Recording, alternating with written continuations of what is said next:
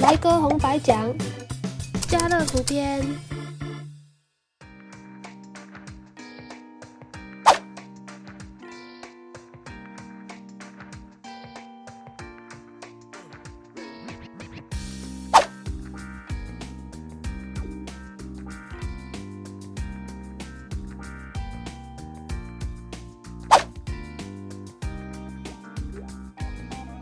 好，我们今天去大乐呃家乐福去逛逛啊，那去看看它有什么样的葡萄酒。我们都知道家乐福是谁开的？法国人。对，还有谁？还有统一，啊，统一集团哈。那所以说，呃，家乐福去家乐福挑酒，当然是要挑什么？我也是建议大家，我就去挑他自己进的啊法国酒。我在那个加鲁那边哈，我就就直接就走到法国区里面去去调酒啊，去调酒。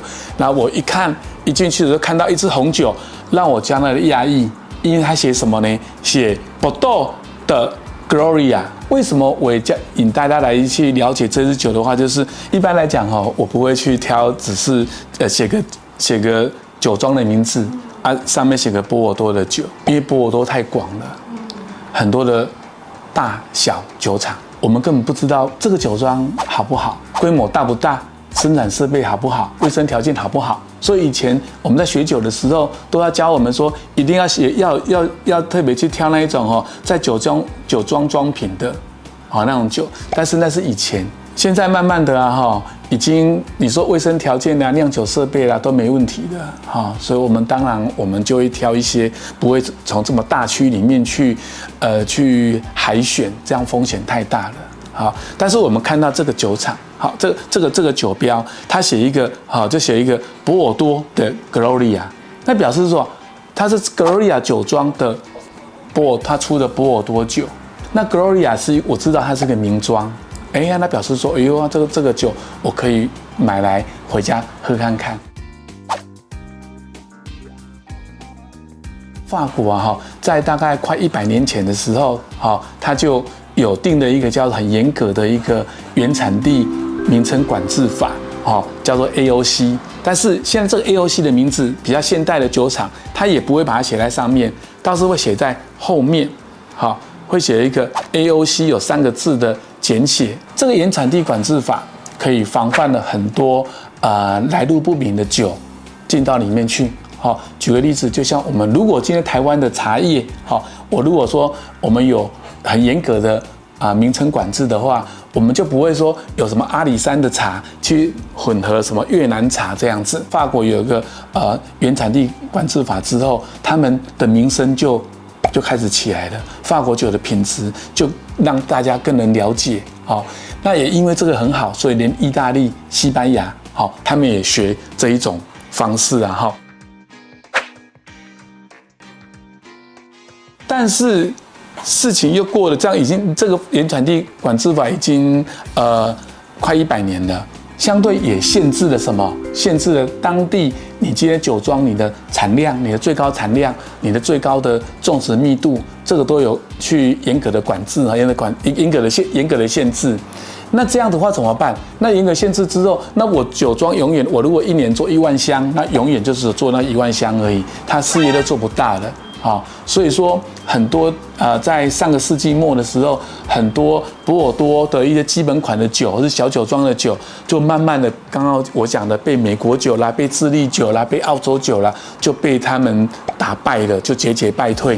所以说这些酒庄他们就开始想办法了。那我可以把怎么样？我把我酒庄里面比较年轻的葡萄，啊，还有比较产能过剩的葡萄。我们把它做成什么？做成二军酒，那我这样是不是可以多一些产能可以销售了？甚至因为我的名气够大了，我可以什么？我可以用我自己品牌去波尔多去去买很多的葡萄，或是去跟一些小酒庄，干脆你的葡萄。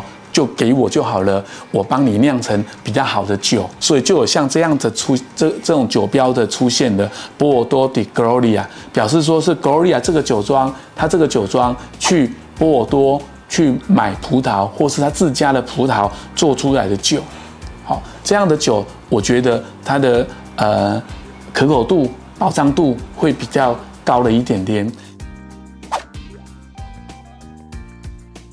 那至于 Gloria 它多有名，这个讲起来比较复杂一点的，可能讲起来又讲了一集了。最主要是哈，这个老板他是一个制桶师，他很知道什么是好的葡萄，他也很会买土地，买了很多的土地，买了很多土地，把一些名庄的土地都买过来之后，他自己成立一家 Gloria。所以说，他是在很有名的一个产区哈，一个产产区。而且如果说你在看酒标的时候，呃，如果看到这种奖牌啊哈，也可以。去挑选一下，好，当然我们一定看不清楚里面是写什么字的哈，但是金色的、银色的、铜色的应该看得懂，这个应该是属于银牌奖，好，银牌奖表示他有参加过一些酒展的比赛啊，至于这个比赛大不大，嗯，这个太专业的，我们就跳过去不讲，但是有这个奖牌的加持，也表示说这支酒应该有它一定的水准，所以说我就会我就直接挑这支酒了，就没有选别支酒。法国很多的大区，好像波尔多大区、勃艮第大区，好，最有名的大这这这两个，好，但是啊哈，波尔多大区跟勃艮第大区两个的价钱一样是一样一样是挂那个大区型的这种酒的话，好，那个价格啊哈可能差两倍或三倍，好，波尔多会比较便宜，勃艮第的会比较贵一点，好，波尔多是这种瓶子，勃艮第是这种瓶子。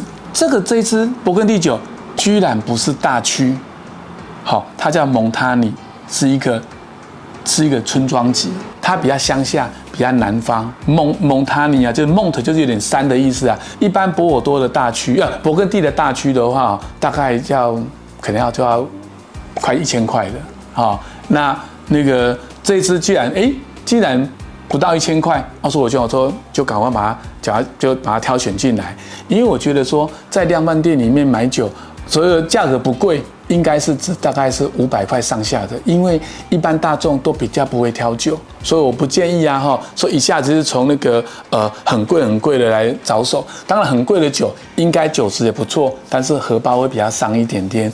我也不希望说大家都是买那个呃从那个很便宜很便宜那边着手，所以我觉得哎差不多不贵的酒啊。五六百块钱就值就值得买的。那这个大这个村庄比较没有不有名。如果说你可以在外面挑，可以挑它的一级园，那是更那是更好。好，在法国勃艮第里面呢，会有很多的分级啊。这个讲起来又是一级的，所以我们就跳过去不讲。我们只要说这个村庄级的酒啊，它的品种，那我们值得这个可以来推荐给大家。如果喜欢我们的影片，记得帮我们按赞、分享、订阅、开启小铃铛，谢谢。